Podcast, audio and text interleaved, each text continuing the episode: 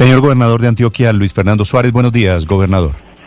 Néstor, muy buenos días para usted y toda su audiencia. Gobernador, ¿qué información tiene usted sobre los hechos de Venecia? Eh, Néstor, eh, sí, ayer terminando la tarde, sobre las seis y treinta de la tarde, en el municipio de Venecia, en zona urbana, en un barrio conocido como Los Álamos, eh, llegaron dos individuos en una motocicleta, vestidos de negro, con sus caras cubiertas. En el sitio había cinco personas. Eh, ultimaron, asesinaron vilmente tres de ellas, eh, una persona de 19 años, un joven menor de edad de 15 años, otro de 18 y hay una persona lesionada de 28 años. Pues yo estuve el día anterior, estuve el sábado, Néstor, en Venecia, pues dando buenas noticias. Precisamente hablé con el alcalde y el secretario de gobierno cómo estaba la situación.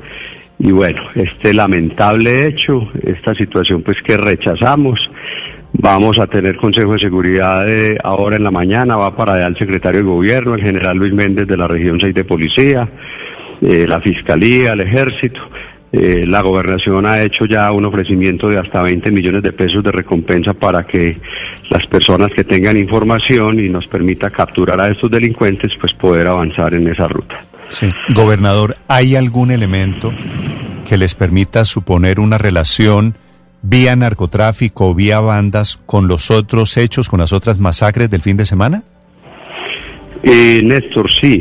Allí hay unas estructuras criminales que están en permanente disputa eh, por el control del tráfico de estupefacientes, la que yo llamaba la esclavitud del siglo XXI. Este es un tema muy preocupante está extendido pues en muy buena parte de Antioquia. De hecho, el suroeste desafortunadamente es la única subregión en la cual vamos eh, con incremento de homicidios con respecto al año pasado. Allí hemos focalizado intervenciones.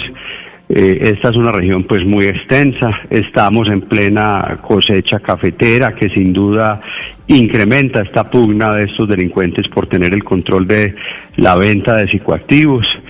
Eh, pero totalmente claro está eh, en la hipótesis que tiene la, policía, la fiscalía, que es una pugna entre estructuras criminales por, por el control de, y la venta de psicoactivos. Gobernador, ¿cuáles serían esos grupos, esas estructuras que se están disputando el control puntualmente en el municipio de Venecia? Mire, yo no quisiera sinceramente decirlo a, la opinión pública claramente porque precisamente ahora, a, primera hora de la mañana hablé con el general Méndez, hay ya claros indicios de cuáles estructuras son y no quisiéramos de pronto pues dar información que eh, ponga en riesgo la investigación, porque obviamente nuestro objetivo en este momento es capturar estos delincuentes, someterlos a la justicia, no puede haber impunidad en este caso.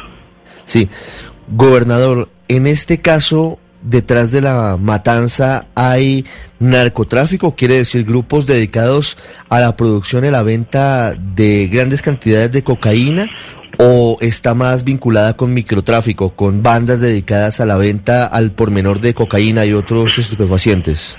Es que la dinámica que nosotros vemos en el departamento es que hay una relación directa entre las dos cosas. Son estructuras como el Clan del Golfo, el GDO Clan del Golfo, que se ha tomado con, con bandas de los municipios, con eh, los, eh, las estructuras, digamos, criminales de los municipios tienen una relación directa. Estas estructuras de los municipios prácticamente hacen parte de la nómina de estas grandes estructuras criminales y de ahí pues lo complejo del tema, pero toda la decisión del gobierno de Antioquia en atacarlos, en combatirlos, en neutralizarlos, en someterlos a la justicia. Gobernador, estamos hablando de varios grupos, pero hay dos que siempre están presentes como los más criminales, que son el Clan del Golfo y los Caparros recientemente. ¿Por qué se han salido de alguna forma de control las actividades ilegales de estos grupos? Porque los vimos creciendo, obviamente el Clan del Golfo viene desde otras épocas, desde los paramilitares, pero por ejemplo los caparros surgieron y han venido creciendo de manera exponencial. ¿No han podido ser controlados? ¿Falta mayor autoridad? Bueno, los caparros hacen presencia en el Bajo Cauca, en el nordeste de Antioquia, Claramente, pues allá en el Bajo Cauca hay una disputa entre los caparros, el clan del Golfo, los gaos residuales. Eh, en el suroeste antioqueño, pues realmente la disputa está concentrada entre el clan del Golfo, que como les digo, se ha venido extendiendo en los municipios muy, muy concentrados en el suroeste antioqueño. Recordemos los casos a principio de año en Urrao, también relacionados con estos bandidos del clan del Golfo, y eh, digamos, estructuras criminales del área metropolitana que tienen también presencia en estos municipios y obviamente tienen esta disputa territorial por la venta de psicoactivos. Es el gobernador de Antioquia hablando sobre el contexto en el que se produce esta masacre, tres muchachos. El mayor tenía 19 años, ¿verdad, gobernador? Así es, así es, Néstor, lamentable, reprochable. Sí, señor, así es, muy triste.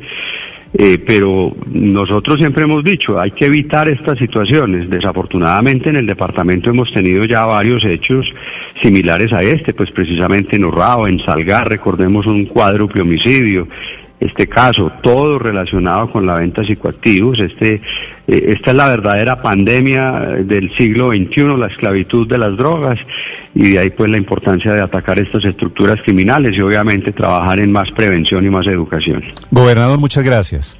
Gracias, Néstor. Un abrazo para usted, para todos los oyentes.